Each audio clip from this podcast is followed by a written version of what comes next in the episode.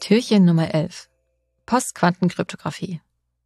Vor wenigen Tagen hat IBM zwei neue Quantenprozessoren vorgestellt, Condor und Heron. Warum ist das wichtig für Security? Kryptographie ist ein wesentlicher Bestandteil von Security, damit ihr wichtige Schutzziele wie Vertraulichkeit, Integrität und Authentizität von Daten gesichert werden können. Einige der heute gebräuchlichen kryptografischen Verfahren sind mit großen Quantencomputern leicht zu knacken. Solche Quantencomputer, die eine ausreichend große Zahl an Qubits haben, gibt es bislang allerdings noch nicht.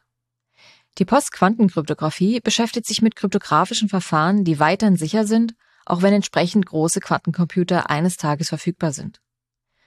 Peter Shor hatte 1994 den nach ihm benannten Shor-Algorithmus veröffentlicht, der die Primfaktorzerlegung und den diskreten Logarithmus auf einem ausreichend großen Quantencomputer lösen kann. Moderne asymmetrische Kryptographieverfahren bauen allerdings genau auf die Nichtlösbarkeit dieser zwei Probleme auf.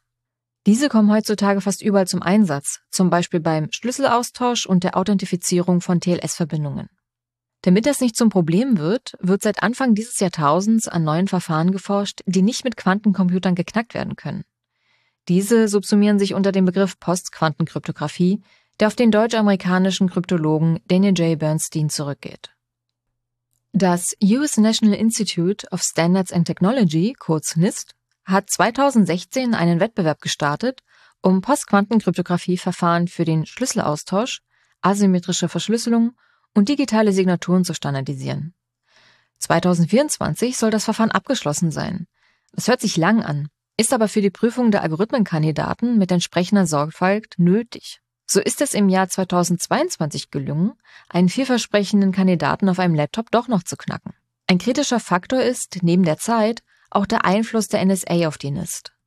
Daniel J. Bernstein ist dort sehr skeptisch und klagt mittels des Freedom of Information Act auf weitergehende Informationen über die Involvierung der NSA in den Standardisierungsprozess. Eventuell nutzt er auch schon Postquantenkryptographie, ohne es zu wissen. Der bekannte Messenger Signal setzt bereits auf ein hybrides Verfahren für den Schlüsselaustausch. Ein Teil basiert auf klassischer Kryptographie, der andere auf Postquantenkryptographie. Und auch Google experimentiert beim Chrome-Browser mit Postquantenkryptographie für den Schlüsselaustausch bei TLS-Verbindungen.